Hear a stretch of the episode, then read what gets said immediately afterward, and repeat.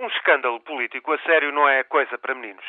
Escândalo a doer é quando um Presidente da República acusa um ex-Primeiro-Ministro de conspirar para o caluniar com documentos falsos.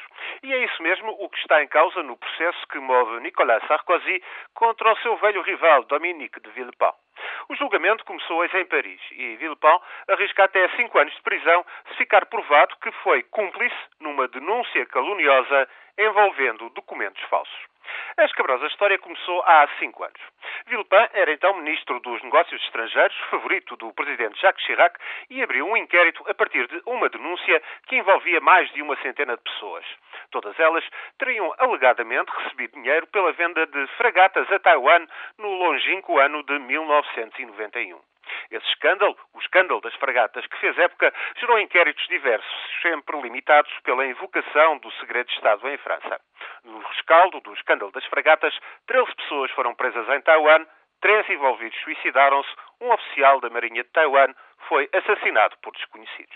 Em França, as investigações foram inconclusivas, exceto o apuro de que mais de 450 milhões de euros tinham sido pagos a intermediários desconhecidos.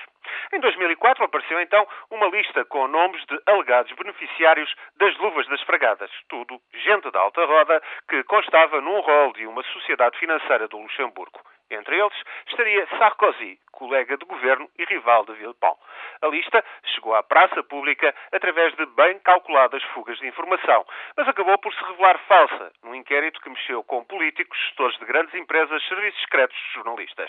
Villepin viu-se acusado pela Procuradoria de ter deixado de prosseguir investigações extrajudiciais, sabendo bem que os documentos eram falsos. Tudo para comprometer Sarkozy e conseguir ser ele o candidato da direita à eleição presidencial de 2007.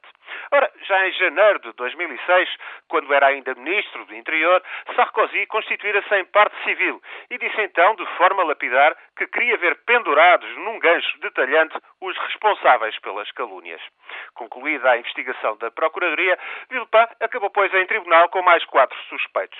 Diz Villepin que agiu de boa fé, nega qualquer envolvimento nas falsificações, contesta que um presidente em exercício se possa apresentar como queixoso, algo que acontece pela primeira vez. Sarkozy, por sua vez, afirma que tem direito ao bom nome, que é presidente, mas não está nem acima nem abaixo da lei. Entre outros queixosos, encontram-se também o diretor do Fundo Monetário Internacional, Dominique Strauss-Kahn, e o antigo primeiro-ministro socialista Laurent Fabius. Agora, teremos um mês pela frente de audiências num processo altamente político. Em suma, um escândalo político que é mesmo a sério uma luta de morte entre dois rivais.